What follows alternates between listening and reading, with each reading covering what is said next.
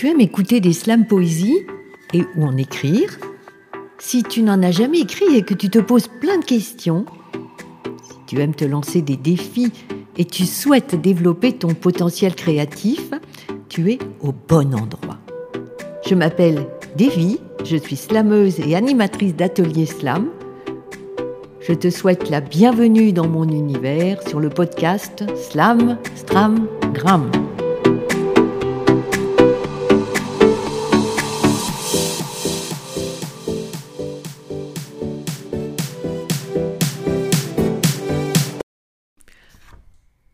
Bonjour amis du slam. Aujourd'hui nous allons parler du blaze, de ton défi de la quinzaine. Nous allons écouter les slams reçus du précédent défi et tu découvriras deux de mes slams. Voilà, c'est parti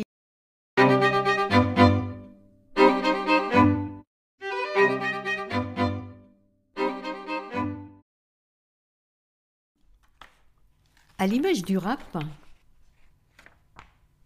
dans le slam, il y a aussi des blazes, c'est-à-dire un nom de scène choisi par le slammer et qui peut traduire la virtuosité langagière de ce dernier. Alors le terme de blaze est affilié au blason et aussi interprété comme un croisement de blaze et de nez. C'est le nom de scène du slammer. Dès son appel sur scène, le blaze est pour le slammer un échantillon de son style singulier.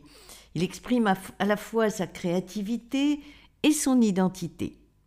Donc avoir un blaze est donc important quand on slame. La question suivante, c'est comment créer son blaze Plusieurs procédés sont possibles. La liste n'est pas exhaustive. Il y a l'emprunt à une langue étrangère, comme Rouda signifie brindille en arabe, et lior est lié au grec, au R, lumière en hébreu.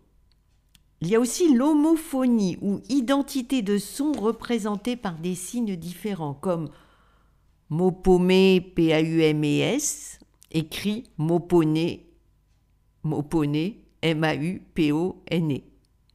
Barbiturique, écrit Barbie, comme la poupée, tu Rick, R-I-C-K. Ou Néobled, écrit N-E-O-B-L-E-D. Il y a aussi la fusion de plusieurs mots comme ninanonyme, vagablonde, slam timbanque. Il y a aussi la possibilité de faire des métaphores ou une référence à un mythe comme Upercute, Narcisse. Et il y a ce qu'on appelle le détournement phraséologie comme champ d'encre. Am, slam, gram. Ce ne sont que des exemples et l'infinie possibilité de la créativité agit. Personnellement, j'ai utilisé l'emprunt à la langue étrangère. Devi signifie en sanskrit toute divinité féminine en Inde et aussi signifie l'énergie de la vie en œuvre. Et toi, quel est ton blaze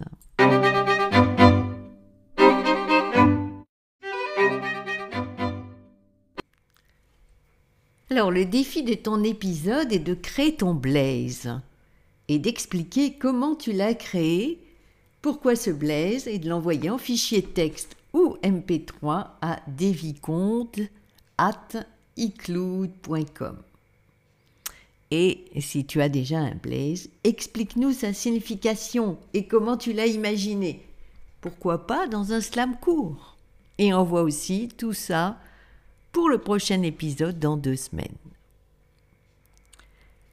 Alors, le défi précédent, je remercie deux participantes. Je vous rappelle que le défi précédent, c'était Nous sommes de ceux et de celles. Paula Doré m'a confié s'être bien amusée en écrivant ce slam le 5 mars 2023. Il s'intitule Nous sommes de celles de ceux. Nous sommes de ceux qui contiennent elles. Mais où sont-elles celles-ci en ceux? Nous sommes de celles qui sont en ceux dans un grand vide silencieux. Nous sommes de celles qu'on dissimule dans des pluriels totalitaires. Nous sommes de celles que l'on muselle dès qu'il y a ceux, on nous fait taire. Nous sommes de celles qui deviennent ils dès qu'il est un. Ils nous aspirent que l'on soit une, que l'on soit mille. Nous sommes de celles masquées dans ceux et qui n'existent qu'en creux, au mieux. Nous sommes de ceux qui ont fait d'elles des goélands sans ailes, des ailes sans ballons, des belles sans allons, guettant dans une tourelle un prince qui s'en balance. Tu veux dire qui s'en bat Mais garatec, car nous sommes de celles qui en ont marre de la grammaticalité des mecs. Gram, stram, slam. Place aux femmes dans les pluriels. Elle plus il égale yel. Nous sommes de celles qui invitent ceux des E à la coque fleurie à se joindre à elle sur la passerelle d'hier à un demain. Demain pleine de mots à elle déployés et ensemble chanter. Nous sommes de ces le qui dit haut et fort elle et eux.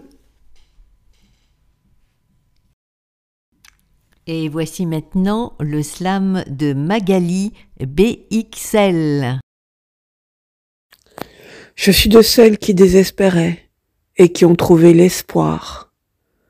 Je suis de celles qui s'apitoyaient et qui ont trouvé la gratitude. Je suis de celles qui avaient peur et qui ont trouvé le courage. Je suis de celles qui savaient et qui ont trouvé l'humilité. Je suis de celles qui contrôlaient et qui ont trouvé le lâcher-prise. Je suis de celles qui manipulaient et qui ont trouvé l'acceptation. Je suis de celles qui blâmaient et qui ont trouvé le pardon. Je suis de celles qui vivent le bonheur et la sérénité.